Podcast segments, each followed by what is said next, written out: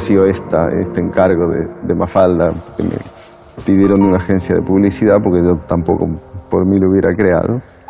Y precisamente de una agencia de publicidad sale la idea de una historieta con una niña, ¿no?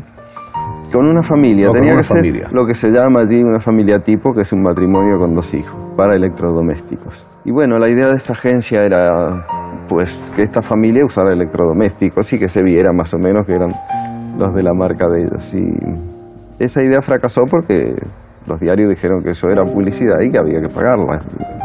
Entonces quedó esta historieta dos años ahí en un cajón y un amigo periodista que trabajaba en una revista también me dijo si no tenía algo que no fuera la página de humor así.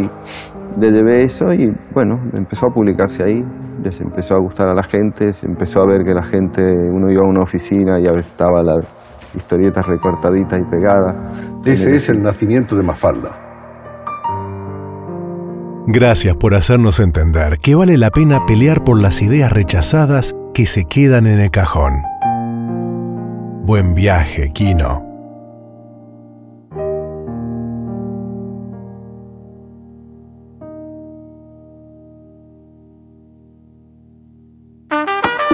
El Martínez, pura sabrosura tropical con acento franchute. En el Martínez estamos celebrando porque en apenas dos semanas ya tenemos más de 20 seguidores en Instagram. Calculábamos éxito total, pero nunca imaginábamos semejante recibimiento. Wow, bueno, sí, sabíamos que era, que era un desafío. Eh, siempre cuando uno, bueno, sale a una nueva red y así hay que manejar un poco las expectativas, ¿no? Pero, pero bueno, esta respuesta abrumadora nos tiene súper contentos. Igual, ojo, no nos vamos a dejar, no vamos a dejar que la, que la fama nos nuble la mente. Y bueno, seguimos adelante ahora con un objetivo, eso sí, más ambicioso. Este, sí, lo, lo declaramos, queremos triplicar ese resultado. Queremos llegar a los 60. Sabemos que es un reto, pero bueno, hay que soñar en grande. Si eres uno de los posibles seguidores de El Martínez en Instagram, te invitamos a seguirnos en arroba El Martínez Podcast. No podemos prometer que vamos a responder a todos, pero vamos a intentarlo. Arroba El Martínez Podcast. Un cierre de promo para que te acuerdes del username.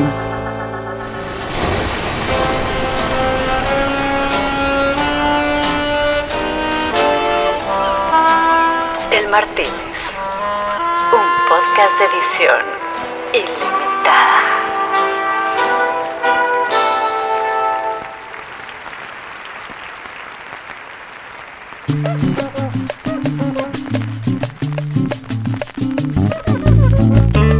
Cuando se metía el sol en la croisette, le pedí a Gastón que por favor pusiera a enfriar los refrescos, que refrigerara los limones, que seleccionaran los hielos más grandotes y que abrieran el bacacho para preparar la cuba perfecta.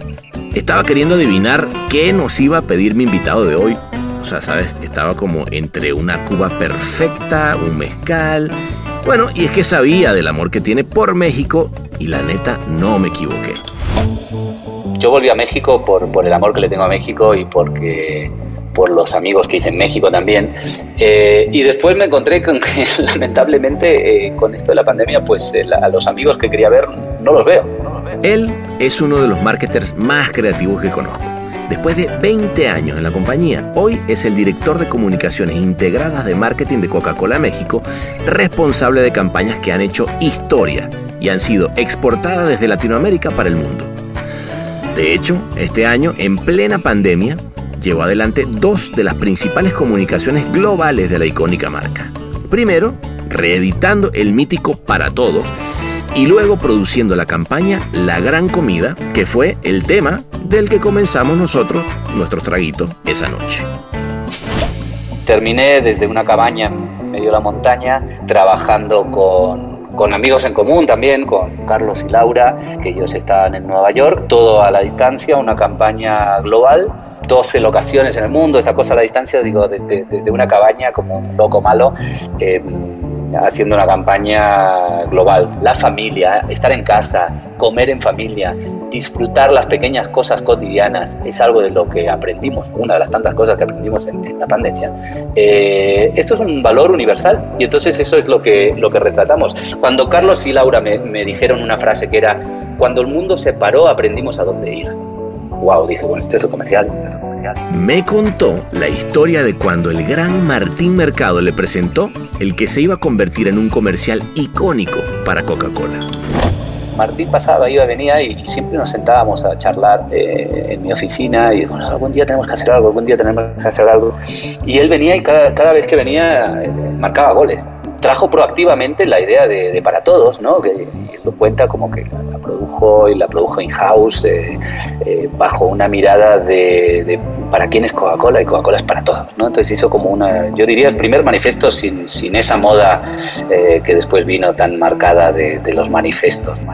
Ya entrados en trago, neteamos sobre confidencias detrás de otro gran comercial que compitió por un oro en Cannes y que se llamó Camaritas yo diría em, un comercial de anti-fake news avant la lettre, ¿no? Digo, perdón el francés. y, te puedo contar más anécdotas de, de qué por qué no fue oro, ¿no? Digo, Cabaritas no fue oro porque hubo mucha celosía de... Eh, de agencias que trabajan con nosotros. Pero esto no, siempre decimos el chiste, no lo escucha nadie, ¿no? Entonces tuvimos el mal trago aquí en la Croisette de no, de no recibir un, un oro, pero, pero tuvimos la, la venganza divina de que, de que salió al Super Bowl y fue elegido por, por la gente como el mejor comercial de ese, año, Hablamos sobre el mensaje de distanciamiento social que lanzó Coca-Cola a principios de la pandemia y la diferencia entre ideas que parecen iguales. La idea de separar el logo per se no es tan novedosa. Digo, empezaron a aparecer logos separados, pues no sé, de Volkswagen, de McDonald's. Y de hecho, lo voy a decir, otra agencia me trajo la misma idea. Un logo separado. Dos agencias, tres agencias me trajeron la misma idea lo agarra el equipo de Estados Unidos y dice, vamos a usar esta imagen eh, para ponerla en Times Square.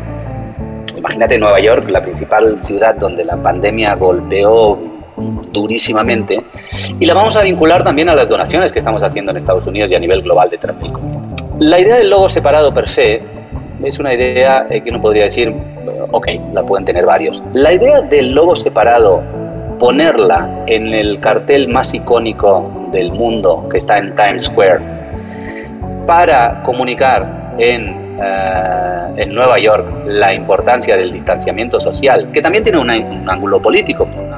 Después pasamos por la importancia de la inmediatez en la publicidad hoy en día y la comunicación que habla sobre temas pertinentes. Es más fácil en estos tiempos eh, volver al, al, corazón y a la esencia de lo que es la publicidad. ¿Okay? La publicidad es capturar lo que está pasando en un momento. Entonces, tú si me preguntas, ¿eh? ¿qué, es más? Piénsate una campaña para el año que viene, digo, uy, qué problema. ¿no? Piénsate una campaña para relanzar Coca-Cola en el 2021. No, no, no, tengo idea. No tengo idea. No tengo idea qué decir en el 2021. Ahora, piensa una campaña para decir ahora. Uy, sí, vamos, ya, ya. Me contó también sobre la metodología de trabajo por proyecto con las agencias, que nació en Argentina y que se exportó a todo el mundo.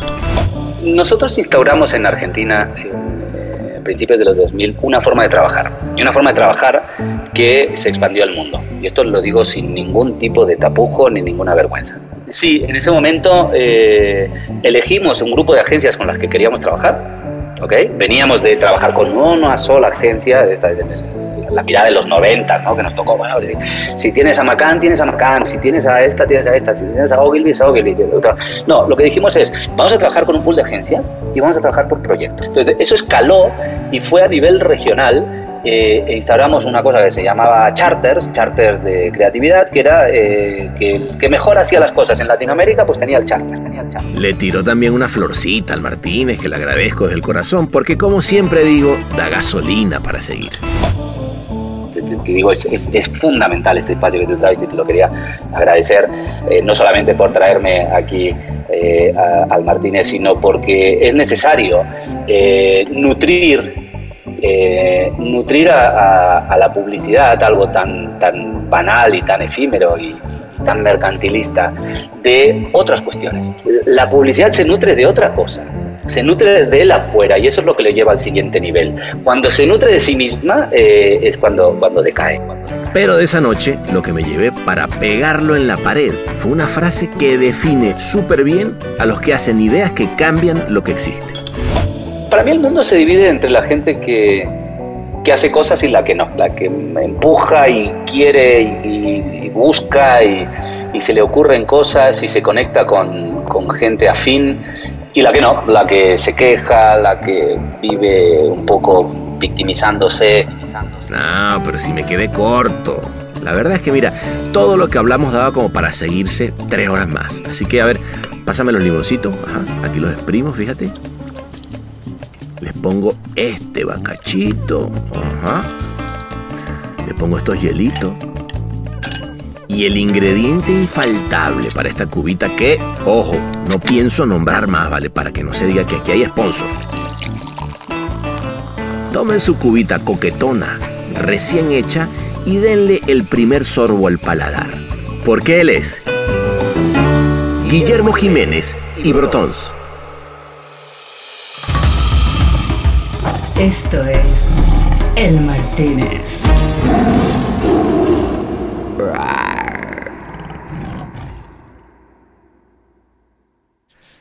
Guille querido, bienvenido al Martínez. ¿Cómo estás? Muy bien, muy bien, muy esperando, esperando este momento de poder escaparnos. Sí, caray. hay, que, escaparse, hay que escaparse. Totalmente. o sea, es lo que te decía, a mí tengo unos, unos fuegos cercanos por acá, por, por Los Ángeles. Este, COVID ya, ya no sé para dónde va, así que yo espero este momento con ansia. Sí, y, sí, y Más, y más contigo, que tenemos ya rato de querer hacerlo y no se nos daba. Así que, si te parece, ¿nos vamos? Por favor. Por favor, estaba esperando el momento. Vámonos, vámonos. Vámonos ya a Canes. Vámonos.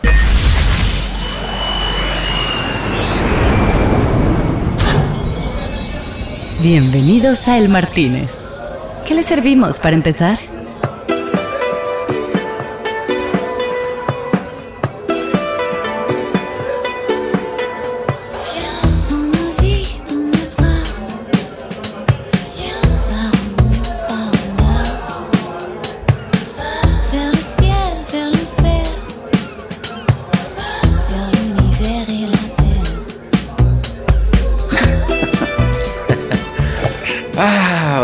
Aquí estamos, mira.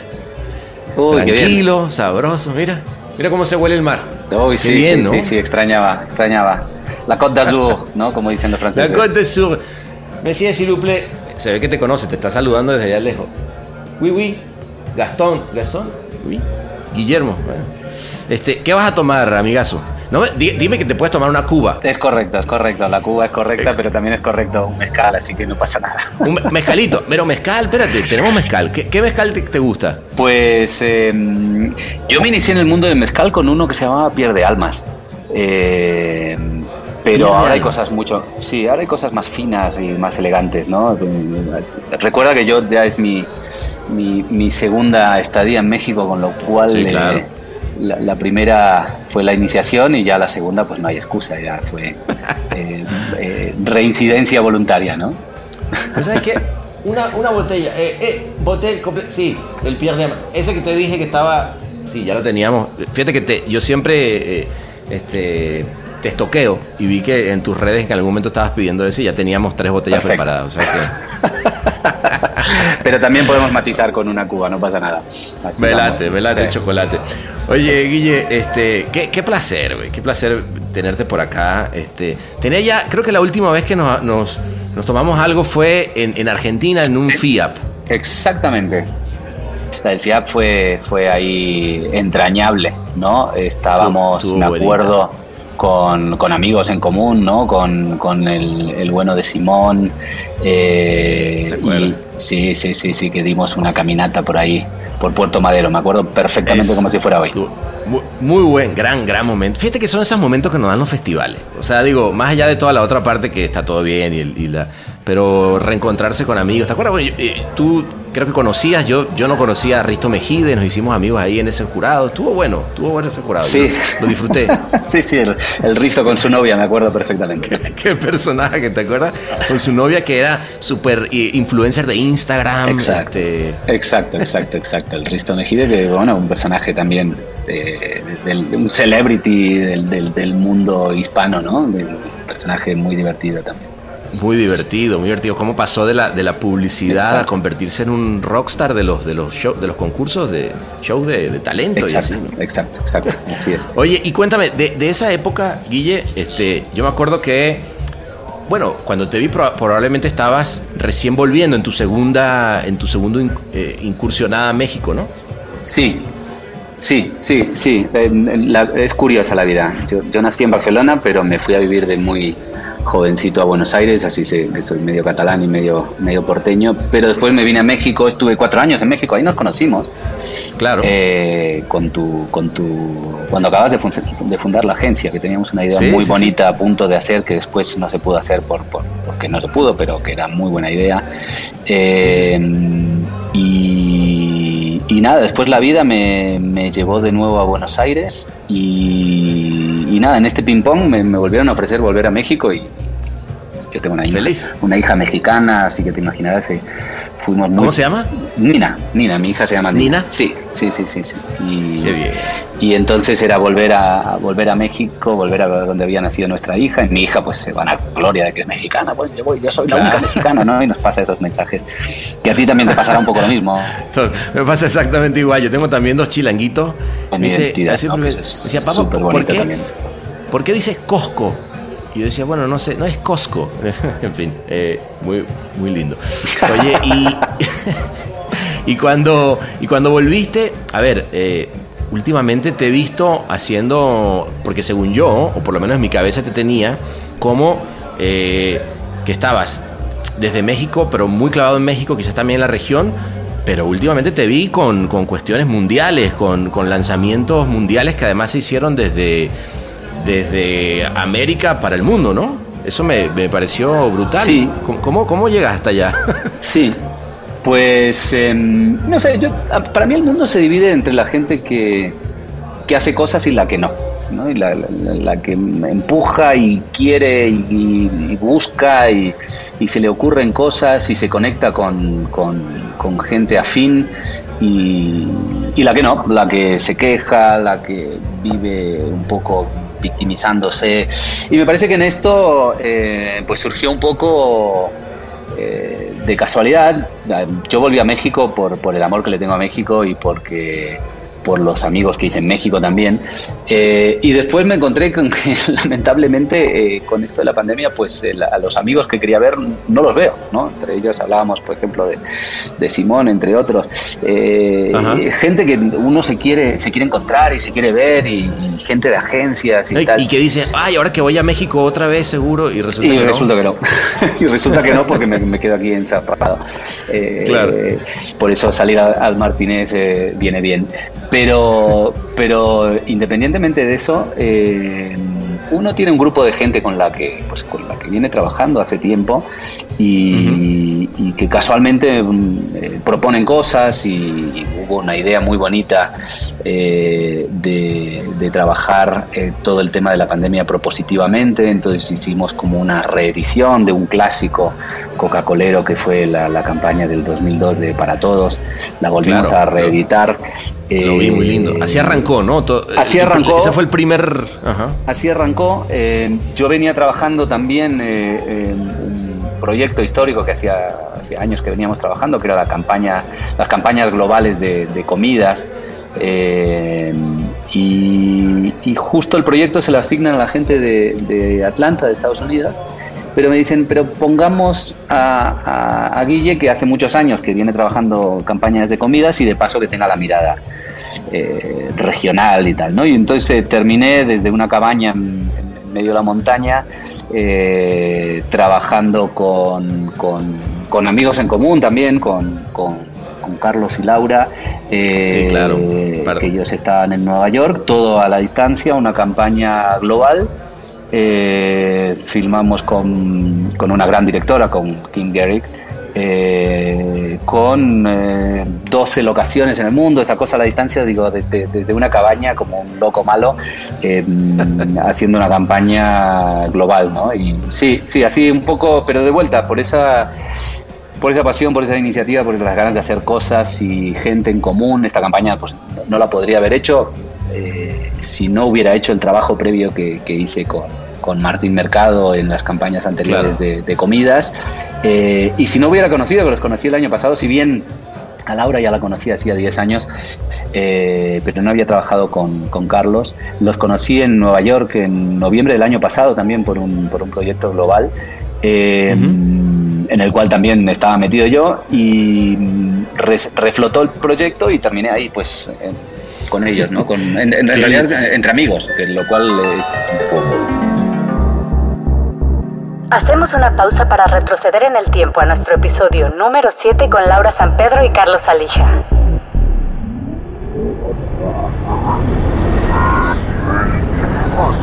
Bueno, tenemos ahí también eh, Hicimos un pitch muy gordo, no, creo que no podemos hablar de él. Bueno, que el, que el pitch estaba... No importa, este podcast no lo oye nadie, o sea que...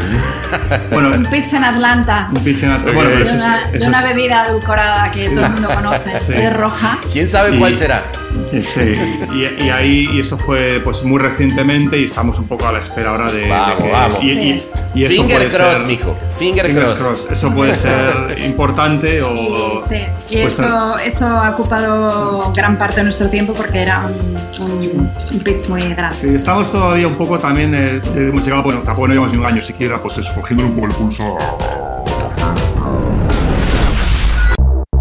Finalmente podemos develar qué campaña estaban trabajando Laura y Carlos. Queda comprobado que una buena idea combinada con una cruzada de dedos influye en el futuro para bien.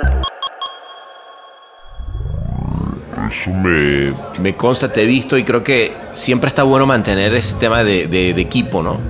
O sea, yo siempre creo que las compañías, está todo bien con las grandes marcas, las compañías, pero al final, eh, yo me imagino que para ti el haber estado en la génesis de, de para todos, este, digo, y además ahora reflotarla en un gran momento, además no digo gran momento porque sea muy lindo momento, pero refiero a un gran momento para hacer de nuevo ese mensaje, ¿no? Este, ¿Cómo arranca ese, esa relación y, cómo has ido haciendo esos equipos? Porque fíjate que, es interesante, eh, acá en el Martínez justamente estuvo el gran eh, Carlos Alija con, con, Laura, que, bueno, hacen una dupla eh, maravillosa, no solamente en lo creativo, sino en lo personal, los quiero mucho, pero, pero también estuvo Maxi el otro día, este... Mm, estuve hablando también con, con, Laura Visco. digamos, creo que es una marca, fíjate que es interesante, porque siento que desde, desde América o, Iberoamérica, como que se ha llegado a exportar mucho a, varias partes del mundo y eso, eso me llama la atención. ¿Cómo llegas a hacer esos equipos que logran esas grandes eh, campañas? Eh, es curioso, yo, siempre recuerdo el día que empecé a. Eh, entré en Coca-Cola hace uy, muchos años, y venía un recién llegado también en ese momento a Macán, que era el señor Martín Mercado, eh, y venía, y la, historia de, Para Todos es una de las historias más bonitas de la publicidad que conozco. Eh, que no, es pues la tienes que contar, no se puede quedar fuera de Martín. eh, pues él, él, entró a, a, Macán el año, creo que fue el año 2001, y, y también venía de, hacer unas campañas muy rimbombantes, muy interesantes, muy potentes estaba la campaña de unos eh, profilácticos ah, me parece que, que era de él también, muy, muy llamativa, una cosa, era como uno de los no, no, eh, shooting, shooting stars. Y, y, nos trajo, trajo proactivamente la idea de, de para todos, ¿no? Que, lo cuenta como que produjo y la produjo in-house eh, eh, bajo una mirada de, para quién es Coca-Cola y Coca-Cola es para todos. ¿no? Entonces hizo como una, yo diría, el primer manifiesto sin, sin esa moda eh, que después vino tan marcada de, los manifestos, ¿no? de la mano de Wyden u otras grandes agencias. ya trajo un manifiesto universal de lo que era Coca-Cola en el año 2001 y dio en el clavo en ese momento por la crisis argentina, pero también se exportó a España, se exportó, bueno, se exportó a todo el mundo. La trajo proactivamente, la produjo él, eh, trajo prácticamente una maqueta que después se matizó. Y en ese proyecto yo no estaba activamente, porque yo, yo, manejaba, no, manejaba la marca Coca-Cola, pero eh, Martín pasaba, iba, venía y, siempre nos sentábamos a charlar eh, en mi oficina y bueno, algún día tenemos que hacer algo, algún día tenemos que hacer algo. Y él venía y cada, cada vez que venía marcaba goles, ¿no? Porque todas las campañas, todas las mm. cosas que traía en ese momento son compañías muy, muy recordadas en Argentina, pero no sé. la última Coca-Cola, una, una- una- un comercial hermoso que firmó, filmó Andy Fogwill, eh, Rosa, eh, venía y constantemente traía... La ponía, eh, la, tira, la tiraba al arco y ahí todo arriba, eran ¿no? goles. Siempre. Todo eran goles, todo eran goles, todo, todo eran grandes, Qué grandes, bien. grandes campañas. ¿no? Entonces, Qué ahí lindo poco- trabajar así, ¿no? Claro, no, no, no, no, era una maravilla. Eh, y yo me vine a México, pasaron los años, eh, eh, con Martín hicimos Camaritas también. eh, otro Camaritas que fue brutal. muy, muy, muy, Camaritas. muy recordado y bueno, por ahí ya éramos eh, muy amigos y, y lo- lo- hicimos eso, era un proyecto un poco extraño, era un proyecto que llamamos Cultural Leadership, era eh, tratar de tener un punto de vista sobre la sociedad y, y sobre la, la- la sociedad en general con comerciales que pudieran tener una impronta global. Eh, en, en- en esos años salieron varias campañas, trabajábamos con todos, de, de hecho invitábamos a Pero- muchas agencias y venían y traían proactivamente ideas y si nos gustaban las filmábamos, era un poco así, ¿no? Buenísimo. Yo, ¿Sabes qué lo que tiene a mí, eh, de camaritas que, que, me encantó? Es que de ahí en adelante por ahí sa- salieron, ¿no? Como versiones de cuestiones que pasaban en el mundo. Esto, pero esto parecía eh, casi, casi eh, un- una, una colección de YouTube, ¿no? Entre, entre cámaras de, de- las reacciones de la gente era muy lindo. Sí, bueno, y tenía muchas lecturas, porque lo de Camaritas era, eh, yo diría, un comercial de anti-fake news avant la lettre, ¿no? Digo, perdón el francés. Pero digo, porque... eh, Es perfecto mo- lugar para decirlo. Perfecto, creo que la gente hasta lo dije y se giraron un par, eh, porque sonó muy bien. No, pero digo, Exacto. eh, era un, eh, fue un comercial que hablaba de, ante tanta mentira, ante tanta cosa que te tratan de poner en la cabeza los medios, eh, y tanto miedo, el miedo social, ¿no? Es algo que es tan eh, bastardeado y usado hoy en la política, en cualquier país, para, para manejar a la sociedad.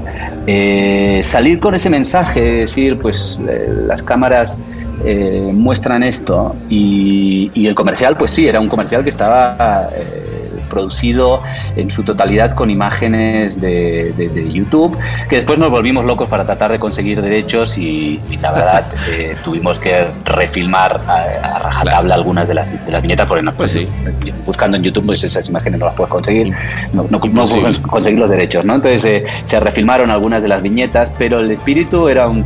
Y, y- y todo el espíritu de la campaña fue bastante eh, contestatario, porque pasó algo muy raro. eh, en, Atlanta se habían gastado una, una millonada para hacer un comercial del Super Bowl. eh, que no era muy bonito, digo, no, no está mal que lo diga, pero no, no estaba muy bien. Y, y alguien eh, les compartió el, el comercial que pues, le había ido muy bien en certámenes, habíamos ganado una plata en, aquí, aquí, en, Aquí, aquí. aquí Aquí, cerquita. de- ahí fue la celebración, ¿te acuerdas ahí? Sí, en ese, sí, en sí, me sillón? acuerdo perfectamente eh, y, y te puedo contar más anécdotas de, de qué pasó, porque no fue oro, ¿no? Digo, No, pero las quiero oír ya. ¿Por qué no fue oro? ¿Por qué no fue por oro? qué no fue oro Camaritas. Cam- Cabaritas no fue oro porque hubo mucha celosía de, eh, de agencias que trabajan con nosotros. ¿m? Entonces, eh, em, a ver cómo lo explico esto. Pero esto no, siempre decimos el chiste, no lo escucha nadie, ¿no? Entonces, Esto no lo eh, escucha nadie. Esto es un podcast más. esto es un podcast más. Bueno, pero hay gente que quizás ya no está hoy en el mundo de la publicidad.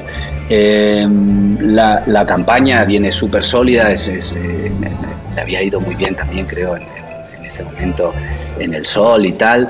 Eh, va Solid eh, Silver para oro y, y alguien de Wyden dice que no, que no, no está para oro porque el craft tal, ¿no? Y Wyden era pues, los que habían hecho lo del Super Bowl. Casualmente después la venganza Ah, es mira, un plato que se come frío. qué ahora te cuento- casualidad. ahora te cuento lo bonito de la historia. Entonces, el, Exacto, el- el de, el de Wyden dice que no. El presidente del jurado de film en ese año era Kai, eh, de Ogilvy. El de Ogilvy dice, pues tenía el- el- el- la potestad de subirlo. Tampoco la sube. O sea, Mm. Nuestros partners, eh, Wyden y Ogilvy, decidieron subirla y se quedan plata. Eh, así que sí, sí, uno mira para adentro y dice, hostia, existe la celosía dentro de nuestras. Y sí, Sí existe, Eh, sí existe, amigo. Además, entonces- recordemos que hay mucho, mucho business detrás. Pero bueno, entonces, Sí, y, y luego, pero ¿cómo, cómo entonces- vino la, la segunda parte? Pasa lo más bonito. Eh, lo más bonito es. Nuestro comercial, obviamente, pues no, no, tenía razón por la cual salir en el Super Bowl, la ve alguien del embotellador, se la pasa al, Chief Marketing Officer y tal, y dice, esto tendría que estar en el Super Bowl.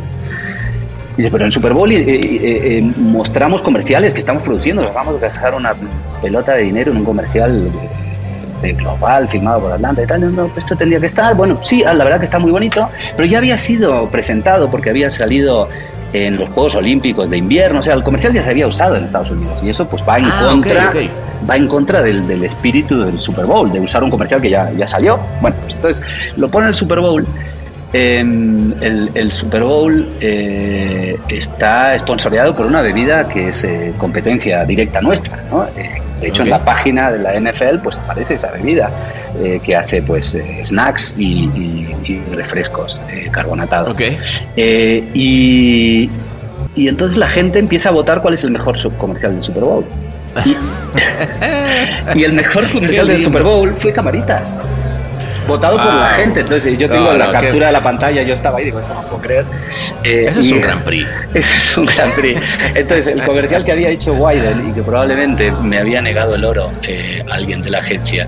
Eh, terminó saliendo en el Super Bowl y después hubo también tengo la revista por ahí guardada ya no sé dónde estará de Ad Age una tapa rosa y amarilla creo que es de, ese, de, de, de, la lectura del Super Bowl, donde, donde hacía un, un, comparativo los mejores comerciales y decía, qué bueno Coca-Cola que hace este comercial con un punto de vista eh, como este, y a pesar de que ya salió, es la razón por la cual nos gustan los comerciales de Coca-Cola.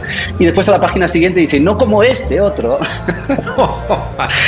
Así que digo, la venganza es un plato que se come frío y, y sí, y sí, tuvimos el mal trago aquí en la Croisette de no, de no recibir un, un oro, pero, pero tuvimos la, la, venganza divina de que, de que salió en Super Bowl y fue elegido por, por, la gente como el mejor comercial de ese año. No, no, ¿qué te parece? ¿Qué te parece? Nada, pues, pero fíjate que eh, justo a eso, a eso voy. O sea, mira, estamos hablando de eh, un para todo, un, camarita. Que bueno, de nuevo, Martín Mercado haciendo dupla, porque yo, yo, yo sí creo mucho también en esas duplas. Eh, muchas veces se habla de las duplas creativas, ¿no?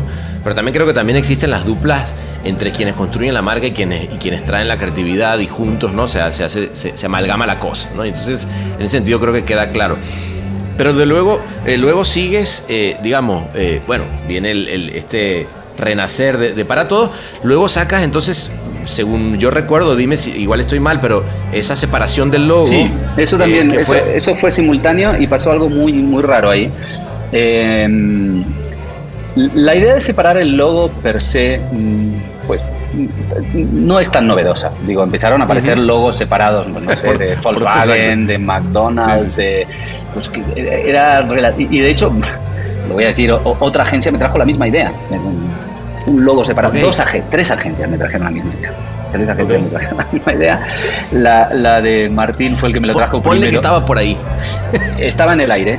Eh, pero lo que pasó es que, y esto es importante, la diferencia entre un, un, un stunt, un, gimmick creativo, un recurso, y una idea que tiene un punto de vista. Entonces, ¿qué quiere decir con esto? Pues nosotros hicimos la idea del logo separado. Eh, aquí en México queríamos fomentar también el distanciamiento social como, responsabilidad social, porque nosotros además de todas las donaciones y todo lo que hacemos como compañía, donar agua a hospitales, eh, ayudar a la Cruz Roja, etcétera, etcétera, pues dijimos, tenemos que informar a la población, porque se estaba, como dicen en Argentina, ninguneando mucho el tema del COVID en ese momento, como bueno, recordarás que se decía, pues abracémonos más y salgamos a la calle, que no pasa nada. Digo, ah, eh, ya pasaron pues eh, cerca de 70 mil muertos en México, lamentable, muy, muy triste. y en ese momento dijimos, tenemos que informar a la sociedad de que lo importante es lavarse las manos, mantener la distancia, si puedes quedarte en casa. Y, surge la idea, hacemos eso, pero lo agarra, lo que pasó, lo bonito que pasó es que lo agarra el equipo de Estados Unidos y dice, vamos a usar esta imagen eh, para ponerla en Times Square. Imagínate Nueva York, la principal ciudad donde la pandemia golpeó durísimamente, y la vamos a vincular también a las donaciones que estamos haciendo en Estados Unidos y a nivel global detrás del COVID.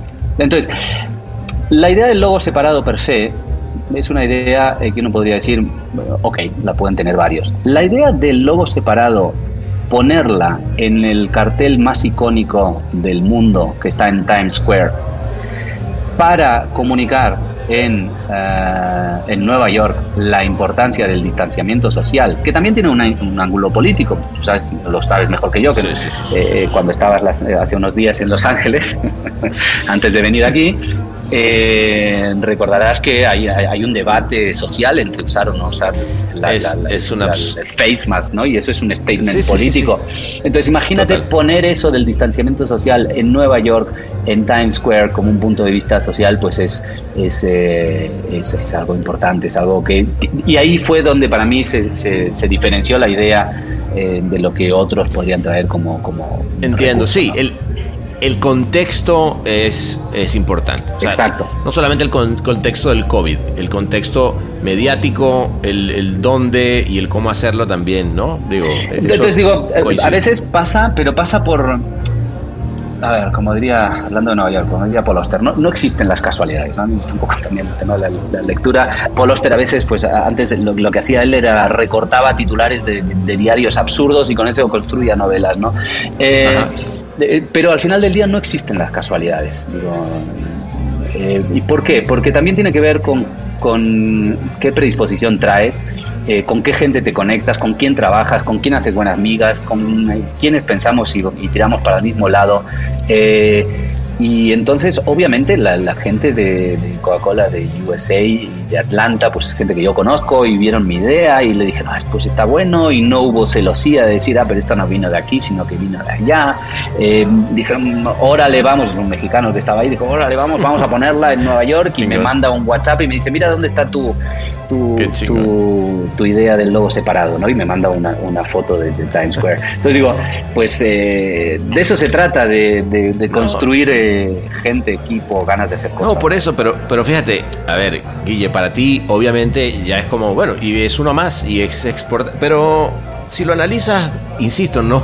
¿Cuántas oficinas probablemente están... Eh, tirando eso, esos goles, ¿no? O sea, creo que eso también es, es importante tenerlo claro. Cuando yo veo, por ejemplo, la gran comida, ¿no? Y, además que, me, gustó mucho ese Together Tastes Better, ¿no? Otra gente puede decir, bueno, eh, estamos en el momento en el que deberíamos hablar de eh, qué aprendimos de la pandemia, pero es que sale en un momento que ya, ya también era, era una nueva etapa. Y es que dentro de, esta, de, este, de esta pandemia hemos tenido momentos y momentos. O sea, hubo un momento en el que había que decir, quédate en casa, estemos... Em, separado. Pero ahorita hay un momento, no solamente, eh, si, estarás de acuerdo conmigo y lo platicábamos, que el 65% de las personas en México tengan que salir a trabajar, pues no te permite decir, este, quédate en casa ya más, pero también hay una responsabilidad que tiene que ver con cómo sales a la calle, ¿no? O sea, cómo sales, eh, eh, digamos, con separación, cómo sales con tus máscaras, etcétera. Y yo vi también que estuvieron haciendo una campaña para changarreros que me gustó, porque al final del día también tiene que ver con, con, permanecer abiertos, pero, pero sí, varias cosas. De una manera responsable, ¿no? Sí, sí, sí, sí. dos reflexiones. Em, la primera, es más fácil en estos tiempos eh, volver al, al, corazón y a la esencia de lo que es la publicidad. ¿Okay? La publicidad es capturar lo que está pasando en un momento. Entonces, tú si me preguntas, ¿eh? ¿qué, qué es más... Piénsate una campaña para el año que viene, digo, uy, qué problema. ¿no? Piénsate una campaña para lanzar Coca-Cola en el 2021. No, no, no tengo idea. No tengo idea. No tengo idea qué decir en el 2021. Ahora, piensa una campaña para decir ahora.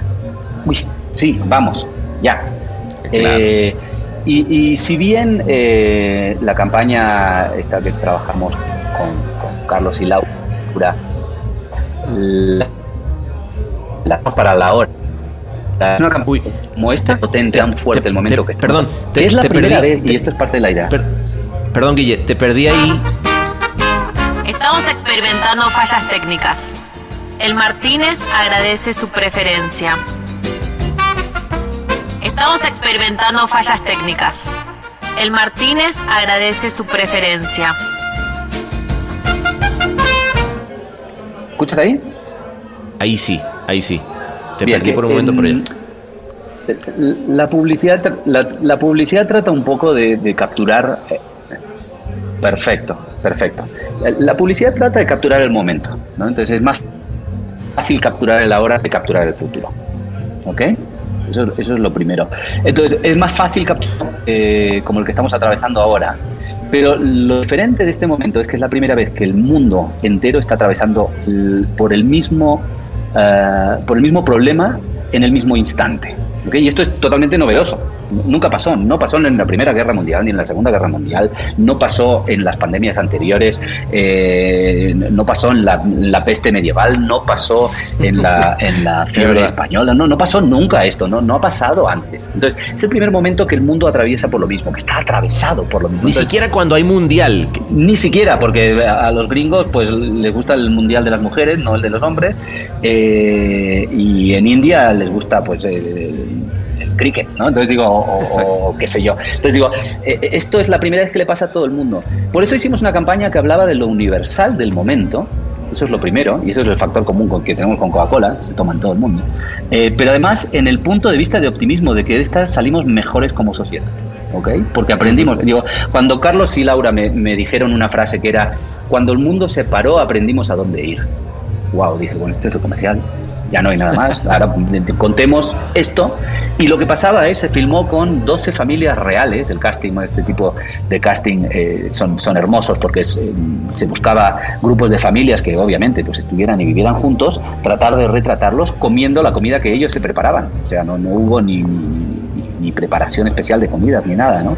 Entonces, eh, eh, y se capturó esa esencia de ese momento, pero lo interesante es que para mí es un momento universal y que va a prevalecer en el futuro, o sea, esto nos lo vamos a llevar, nos vamos a llevar esto de que la familia, estar en casa, comer en familia, disfrutar las pequeñas cosas cotidianas es algo de lo que aprendimos, una de las tantas cosas que aprendimos en, la pandemia. Eh, esto es un valor universal y entonces eso es lo que, lo que retratamos.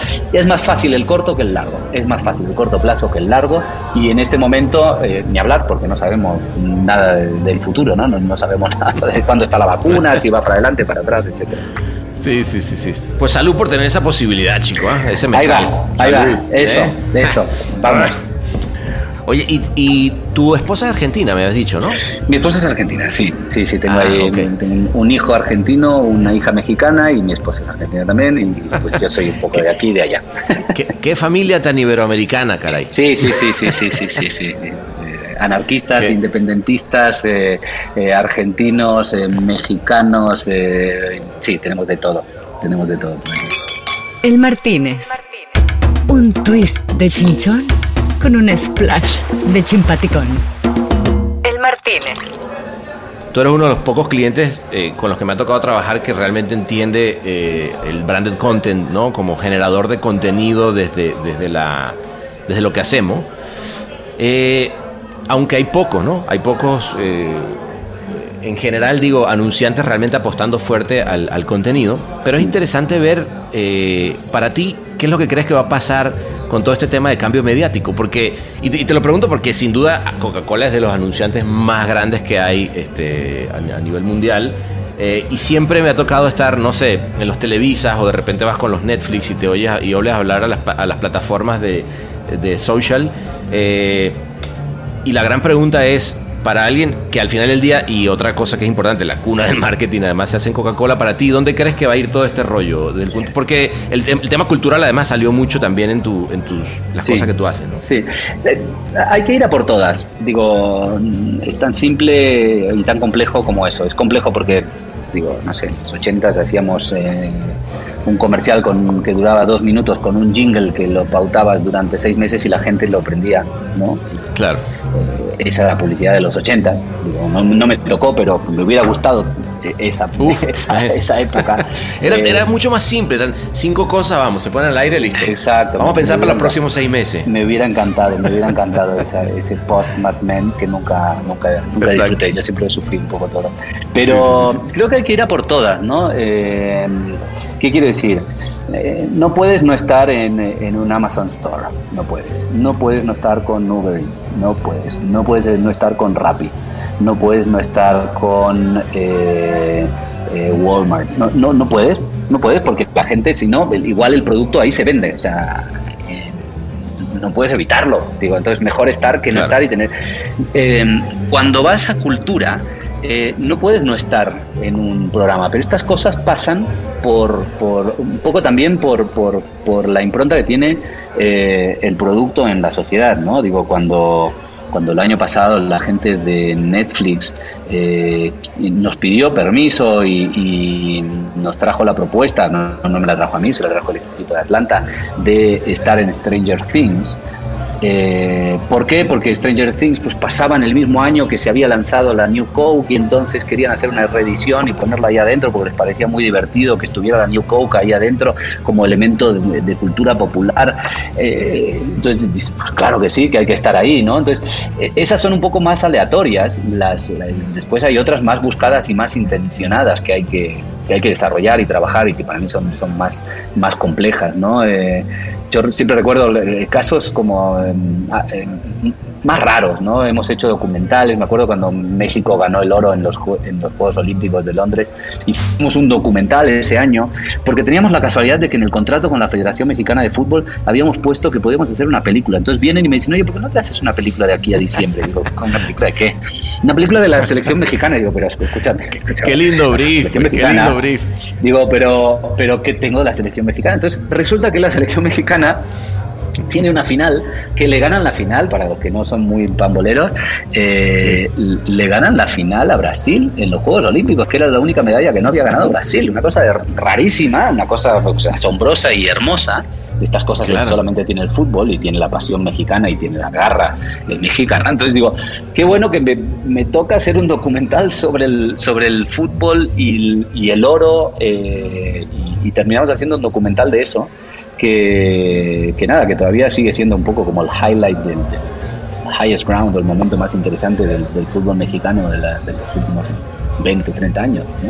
Qué eh, bueno, ¿no? Junto con eso, digo, un amigo mío en, South Latin empieza a trabajar una idea muy rara de, hacer, un, hacer un concierto en la Antártida, ¿no? Entonces estaban buscando cómo hacer un concierto en la Antártida, la mano de Coca-Cola cero, eh, y, claro, entonces mm, teníamos como un comité regional y digo, bueno, pues hagámoslo, hagámoslo, pero eh, déjenme ver si con el equipo local de aquí de México podemos hacer algo diferente con esto, ¿no? Porque estaban viendo si hacían algo sé, con los guapasónicos o alguna cosa así, pues esto no le interesa a nadie, digo, no le interesa a nadie ni más allá de Buenos Aires, ¿no? Pero entonces eh, me pongo a trabajar con, con gente fantástica que, estaban en, Coca en ese momento, Fabiola Jamaica, Jaime Morán, que está, trabaja todavía conmigo, eh, y me traen la propuesta de decir, oye, ¿sabes qué? Hemos encontrado que es la primera vez que eh, Metallica están buscando romper, están en el, en, el, en el, libro Guinness de Records de ser la única banda que en el mismo año han estado en todos los continentes tocando. Ah, vale. Y obviamente, independientemente partido interesante, hay partido interesante. Claro, entonces dijimos, ¿y por qué no le proponemos a, Metallica que, que, hagan esta idea de, mi amigo Diego Luis, que ahora está en Netflix, eh, de, de, hacer el concierto en la Antártida, pero nosotros ponemos un poco de dinero y tenemos los contactos y y, hacemos el, concierto allá, con, toda la producción eh, de también otro argentino, Diego Álvarez, que está, que está por ahí. Eh, Perdón, te referías al Bracamonte, ¿verdad? No, no, no, no, no. Ah. Eh, ah Diego Luis. No, no, no, no. Ah, Diego, Luis en ese momento, él, él, estaba en Coca-Cola en, en, South Latin y ahora está en Netflix Brasil. Vale, perdón, no, Diego Bracamonte sí, no, Diego Bracamonte en ese momento era mi, mi sidekick aquí en México. Claro, hermano querido que, también está. Sí, sí, sí, era una dupla. La gente nos confundía porque los dos somos un poco eh, calvos y, él usaba lentes. La forma en que nos diferenciaban es que él usaba lentes y yo no. Pues si queríamos confundir a alguien, yo le sacaba los lentes, me los ponía yo y entonces ahí se armaban unos pedos divertidísimos en las reuniones. Lo confundían en los ascensores con que él era yo y yo era él. Entonces eh, la pasaba muy bien. Él también, sí, casualmente está en Netflix, eh, pero él, está cerquita de tu casa, creo que está ahí por Los Ángeles. Pero no, Diego Luis trajo la idea de, de Metallica, de, bueno, de hacer un concierto imposible en la Antártida y, y aquí con el equipo de México desarrollamos la idea de hacerlo con Metallica y entonces ya cobró otra dimensión la idea de, de Metallica en la Antártida. ¿no? Eh, fíjate cómo, perdón, ¿cómo engranó el hecho de que ellos hubieran estado cinco eh, en todos los cinco continentes para llegar a la Antártida? Claro, entonces les falta, fuimos a ellos, les propusimos a su manager de hacer el concierto en la Antártida eh, obviamente nos pidieron un dinero, no es que lo hicieron gratis. Dijeron, ah, bueno, no son hippies, ni mucho menos. Eh, y, nada, y terminamos llevándolos ahí. Yo, lamentablemente, eh, acababa de nacer mi hija y si no ahora pues no, estaría casado con mi esposa argentina y al concierto no fui porque justo estábamos aterrizando en Argentina y me dijo no, no, ¿Qué amor, ¿qué crees? Estoy en la Antártida con Metallica, creo que no llegaré. No, no, no, así que eh, tuve que ceder por ahí. Mi, puesto en el barco, un barco que atravesaba ahí en, el, fin del mundo para, para, llegar al concierto, me lo, me lo perdí. Después trabajé sí en el, en el contenido, en la edición, video y tal. Con una lagrimita viendo, la, un documental. sí, sí, sí, sí, sí, sí, Pero después me contaron que estuvieron cuatro días vomitando de ida y cuatro días de vuelta y dije, ah, perfecto. Mira, tampoco, tampoco tanto, ¿no? Pero bueno, sí, me la, me la perdí. Pero pasan un poco esas cosas también de, de casualidad y de ganas de hacer cosas y de empujar y de, y de que pasen. Chiquitibum, Aladín Bomba.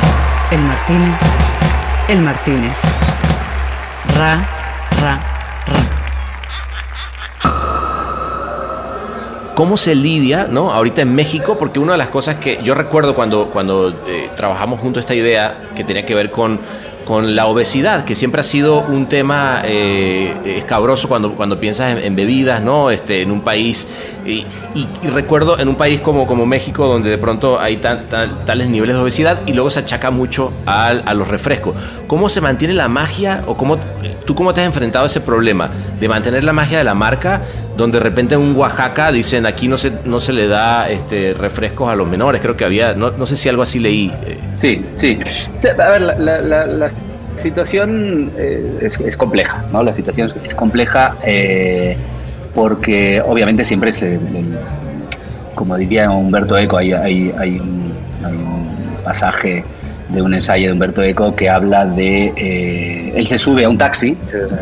Te estoy contestando, ¿eh? No, no, no me fui a la mierda. Sí, sí, sí, dale. Em, él, se sube, él, se sube a un taxi y, obviamente el taxista no tenía ni idea de quién era Humberto Eco. Yo tampoco digo si me cruzara con él, que un par descanse, pero si me cruzara con Humberto Eco tampoco lo, tengo así como, uy, es Humberto Eco, ¿no?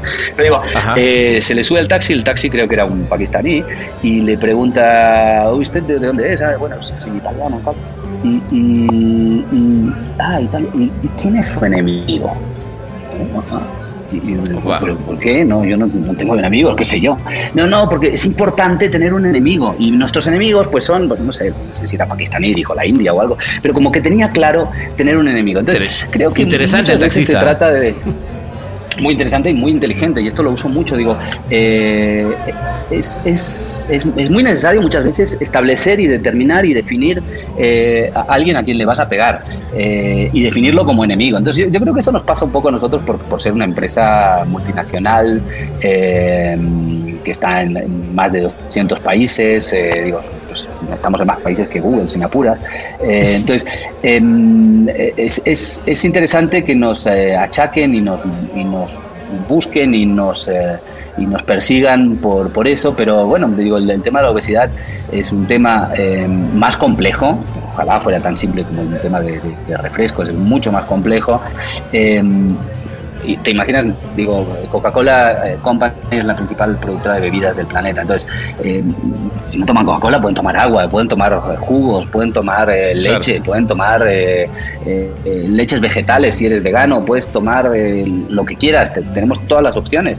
Entonces, no pasa, a nosotros no, no, nuestra mirada no pasa por ahí. Sí pasa por tratar de, de educar, tratar de influenciar. Eh, creo que hay, hay, lugar para un espacio de hablar de la moderación y estoy totalmente de acuerdo. Eh, yo soy un fanático de la Coca-Cola Light y pues, tomen Coca-Cola Light, señores, si no, quieren tomar azúcar. Eh, pero el, tema es que en México el mexicano, el, el, mexicano toma bebidas con azúcar porque el, azúcar es importante para chambear. La importancia es, es, es, relevante. Entonces, la energía, ¿no? Eh, ¿Cómo le dices? Claro, es un tema de energía. Entonces, eh, eh, ¿cómo cambias ese hábito para que tomen otras bebidas que también tengan el contenido energético necesario para enfrentar el día? desde otro lugar, pero si le, ofreces una, una coca cero, una coca sin azúcar, una coca light, mm, te van a decir, no, yo quiero la que tiene azúcar. entonces, claro, dame la buena dame, dame, dame la buena, ¿no? Entonces, eh, es, es, muy complejo ese tema. El, te imaginarás, llevamos eh, años eh, eh, abordando distintos ángulos para esa comunicación y fomentando también el consumo de Coca-Cola sin azúcar. Y, y, honestamente, pero honestamente creo que, como te decía al principio, está tan, tan arraigado, o sea, el, esta persona trabajadora en la construcción con su Coca-Cola y es parte de, lo que hace y lo que le da energía durante el día, pues va, a estar ahí, ¿no? Va, a seguir estando ahí y, y, y, es parte de, como dices tú, de la energía que le está dando, ¿no? Pero además la lógica es, eh, Coca-Cola es una bebida mexicana. Yo creo que es más mexicana que otra cosa, si me apuras, si me apuras. Bueno, acá se vende la, la, Coca-Cola mexicana y dice ¿Cuál quieres? ¿De la normal o de la mexicana? Porque además entiendo que el azúcar es diferente. Y, sí, hay un cambio de, hay un cambio de tipo de azúcar y entonces eh, pues hay una percepción de que la mexicana es más rica. Pero digo, es una bebida eh, por nuestros embotelladores, que son mexicanos, los principales embotelladores de Coca-Cola en el mundo, varios de ellos son mexicanos. Con lo cual, es mexicana, la fabrican, la producen y se vende en México eh, y están mexicanas y puras como un bimbo. Entonces digo, em, ahí es donde entra la máxima de Humberto Eco. Necesitan un enemigo y pues y aquí estamos. Pero bueno, nada, aquí, estamos y hacemos lo que podemos, ¿no?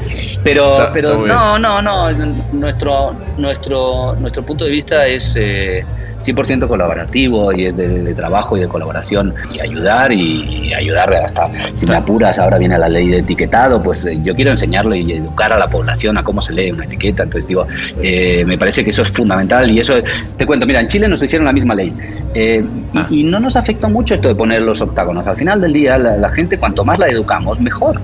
Entonces, claro. y la gente nos sorprendía, dice, yo ya sé que Coca-Cola tiene azúcar y que tiene calorías. Lo que no sabía es que este producto tenía azúcar y tenía calorías, que este jugo tenía azúcar y calorías, que este postre tenía jugo y, que este yogur tenía tantas calorías. Y, no, esto era lo que no sabía, esto ya lo sabía. Entonces, nosotros hasta te diría, si me apuras, eh, somos los primeros que diríamos, vamos a comentarlo vamos a educar, vamos a ayudar a la población, ¿no? Eh, eh, pero bueno, es un tema muy, muy, muy complejo, ¿no? Muy, muy, no, no, no, es, da, da para da largo, ¿no? Yo era por curiosidad entender cómo llevas, o sea, esa, esa magia cuando de repente tienes esos ataques, ¿no? Que, que los ves.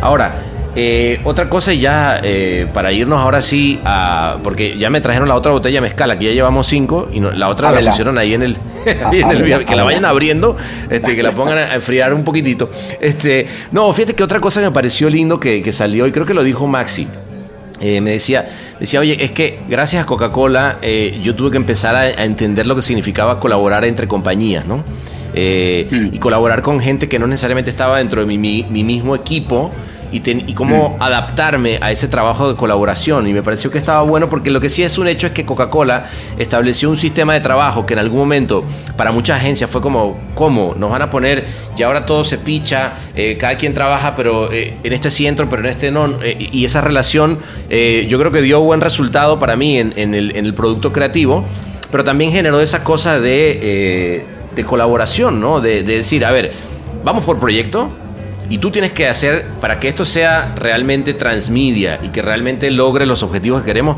no puedes trabajar solo, tienes que trabajar con todos estos. ¿Cómo, tú que lo viste desde adentro, porque eh, debes haber sido de los precursores de eso, cuéntame un poquitito cómo se logra, ¿no? Porque sigue siendo un problema para cualquier anunciante. ¿no? Marlene de Día.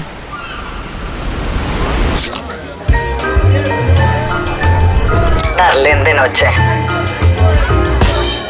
El Martínez.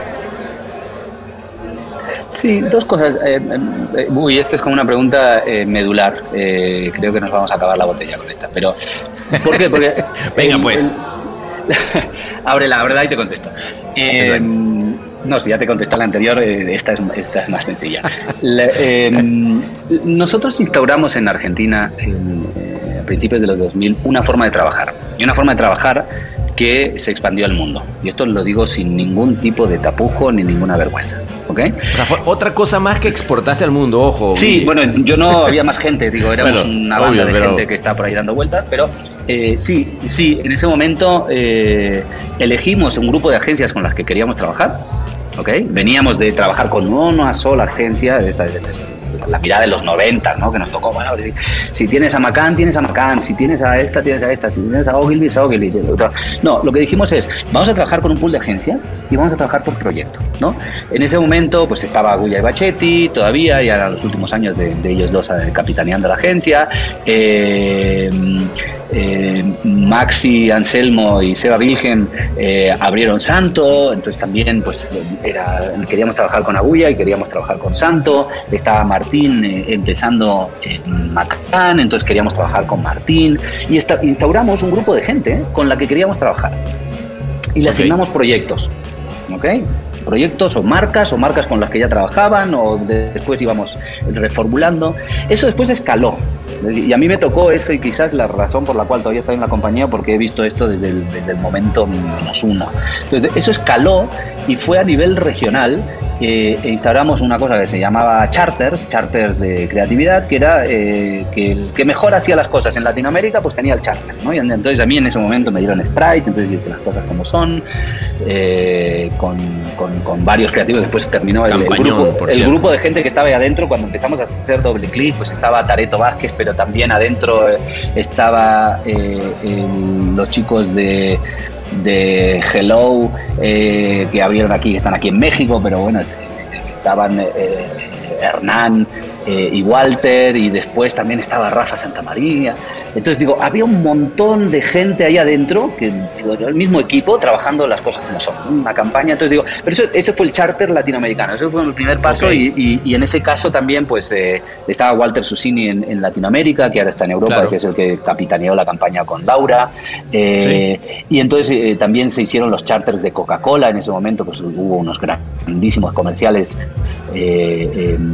de, de Toma lo Bueno en ese momento, eh, que era la campaña. Entonces, de este formato de trabajo local con agencias por proyecto pasamos a trabajos regionales por agencias por proyecto y dado la casualidad que terminamos trabajando con las mismas agencias, porque obviamente eran las más talentosas de Latinoamérica, eh, que si no era Bulla era Mercado y si no era Mercado era Santo y si no era Santo. Entonces, claro, salían de ahí unas cosas eh, brillantes y este formato después lo exportamos a Atlanta. Entonces, las últimas campañas que se han hecho de Global siguen el mismo formato, que es eh, trabajo por eh, proyecto, trabajo con partners eh, y, trabajo, de ahí hicimos las campañas de Cultural Leadership, ¿no? salió también no solo Camaritas, sino también había salido de Santo eh, Razones para Creer, Reasons to Believe, un comercial bastante eh, bonito que hicimos por esa época. y era ese espíritu, brifeábamos a cuatro o cinco agencias, si las cosas nos gustaban, pues filmábamos dos campañas o dos piezas con sus respectivas campañas por detrás, y al año siguiente pues hacíamos lo mismo y venían dos o tres piezas que nos encantaban, las metíamos dentro de la misma campaña y eso fue lo que exportamos a, Atlanta como forma de trabajar. De, pero no se replica esa forma de trabajar, porque es una forma de trabajar eh, que tiene una parte de intuición, digo, aquí, aquí hay algo, eh, y después una parte de interés colaborativo. Entonces, eh, em, en el caso de lo que mencionaba eh, Maxi, sí, sí, después de esa colaboración, pues además hay, una, hay un invitar a otras agencias para en, camaradería, en familia, digamos, trabajar la idea y llevarla a otro nivel. ¿no? Eso, ese es como el segundo, la segunda derivada. Eh, para mí lo más importante es la primera, es cómo identificas eh, gente fresca que te trae algo nuevo, esto para mí es importantísimo, que te trae algo nuevo la publicidad. La, mm. la publicidad empieza a morirse eh, o empieza a decaer cuando se transforma en una publicidad caníbal. Eh, cuando la publicidad se copia a sí misma es donde se muere, donde, donde ya deja de ser interesante, interesante para los creativos, interesante para los clientes, interesante principalmente para el consumidor. Y esto yo no lo entiendo. Digo, el chiste del chiste de, de, la metáfora de otra campaña, digo, esto no le interesa a nadie. Oh, digo, ¿no? Entonces eso es repugnante, pero eso es el canibalismo, ¿no? Cuando, cuando eh, eh, repugnantemente se empieza a comer a sí misma la publicidad. Cuando la publicidad se nutre de la fuera, por eso me, me gusta este espacio que tú traes, es, fundamental este espacio que tú traes y te lo quería agradecer. bueno, amigo. Eh, no solamente por traerme aquí eh, al Martínez, sino porque es necesario eh, nutrir nutrir a, la publicidad, algo tan, tan banal y tan efímero y, tan mercantilista, de otras cuestiones, nutrirlo de otro arte, ¿no? Me encanta en la charla que tuviste con, con Memo Arriaga, por ejemplo, ¿no? La publicidad se nutre de otra cosa. Se nutre de él afuera y eso es lo que le lleva al siguiente nivel. Cuando se nutre de sí misma eh, es cuando, cuando decae. No, cuando, cuando, cuando te nutres eh, eh, es endógeno, ¿no? Ese, ese tema donde todos hablamos de los mismos temas siempre y se crea ese, esa burbuja, un poco la misma que te, que te genera un Facebook en, eh, haciéndote esa, esa edición de tu, de tu wall, ¿no? O sea, creo que eso mismo nos puede pasar un poco cuando nos hablamos entre nosotros y creo que es fundamental, eh, y, yo lo, he hablado muchas veces con, con amigos donde digo, oye, es que si no nos damos el chance de entender qué es allá afuera donde vamos a encontrar cosas que nos traigan frescura eh, y, y, dejamos de, de temer yo, me acuerdo una este, Guille que estaba en un jurado de canes y alguien decía, no, pero ¿cómo le vamos a dar ese premio? Si ellos lo que hacen es contenido y no van a venir a nuestra industria. Le digo, perdón, ya vinieron. Ya vinieron. ya, ya era, la Casa Blanca. claro, ya estaban. La Casa Blanca se fue con Forney or Die para, que, para eh, promover Obamacare con Sacalafanakis no fueron con una agencia. Entonces tenemos que entender que más bien tenemos que ser eh, eh, totalmente holísticos a la hora de pensar en el sentido. Y otra cosa que me pareció muy linda ahora que decías de, de Susini, hablando de canes, me acuerdo un, día que esta, esta, anécdota, no se me va a olvidar, que estaba, estábamos en justo aquí, en, ese muellecito de ahí, estaba con él en una fiesta de DDB. Eh, no me acuerdo si era de, bueno, no importa, el hecho es que estaba con él así y lo veo a Susini y digo, eh, ¿cómo estás, Walter? Me dice, no, estoy encabronado. Y yo, ¿por No sé, encabronado o enojado. El que dice, ¿por qué? Dice, porque no ganamos. O sea, vi las cosas que están haciendo y me, y me encabronan las cosas que estamos haciendo. Te estoy hablando año, no sé, 2000. Mm. Una cosa así, ¿no? Mm. Este, el año que viene vamos a venir a, arrasar en esta. Y yo dije, puta, vamos, carajo. Y así fue. Y empezaron a hacer una cantidad, todo, una de toda la, cantidad de cosas que están hablando, las, vi pasando durante, durante eh, los años. Y fue. Sí, terminamos anunciante del año, ¿no? conclusión de ese, de ese trabajo. de conclusión de ese periplo, ¿no? Sí, sí. Entonces digo, yo, yo desde ese, desde ese lugar digo, chapó, bien, bien bajado ese balón. Sí, Así que salud. Venga, pues nada, pues eh, vamos a vamos a emborracharnos un poquito más. Perfecto. Y bueno, me, me encantó de verdad tenerte por acá. Eh, y nada, la próxima vez, como siempre digo, que sea en persona, porque ya esto del, del, COVID está bien lo imaginario, pero no hay nada como verse y abrazarse. Sí, tal cual, tal cual, mi pana querido. Un abrazo fuerte que nos vamos a dar y, ojalá sea con, con, unos buenos tragos y una rica comida como la última vez que nos vimos. Así será, amigo. Abrazo grande. Un abrazo enorme. Muchísimas gracias.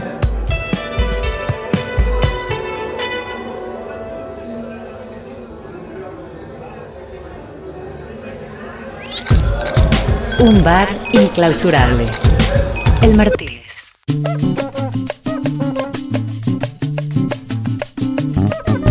Llegaron los del trasplante de hígado en el helicóptero y en cinco minutos me pusieron uno nuevo porque ya el anterior estaba inservible. Y cuando salí del baño quirófano, Guille ya tenía armada la mesototota con un montón de amigos más. Salió la rocola, más y más Cuba Libre, mientras de fondo se oía a Fidel Castro desde el más allá, riendo a carcajadas y envidioso de no haber visto esto, como tú que estás vivo. Y que además eres VIP, que siempre llega hasta el final, y hoy por eso te traemos la receta auditiva secreta de la Cuba perfecta del Martínez, cortesía de nosotros.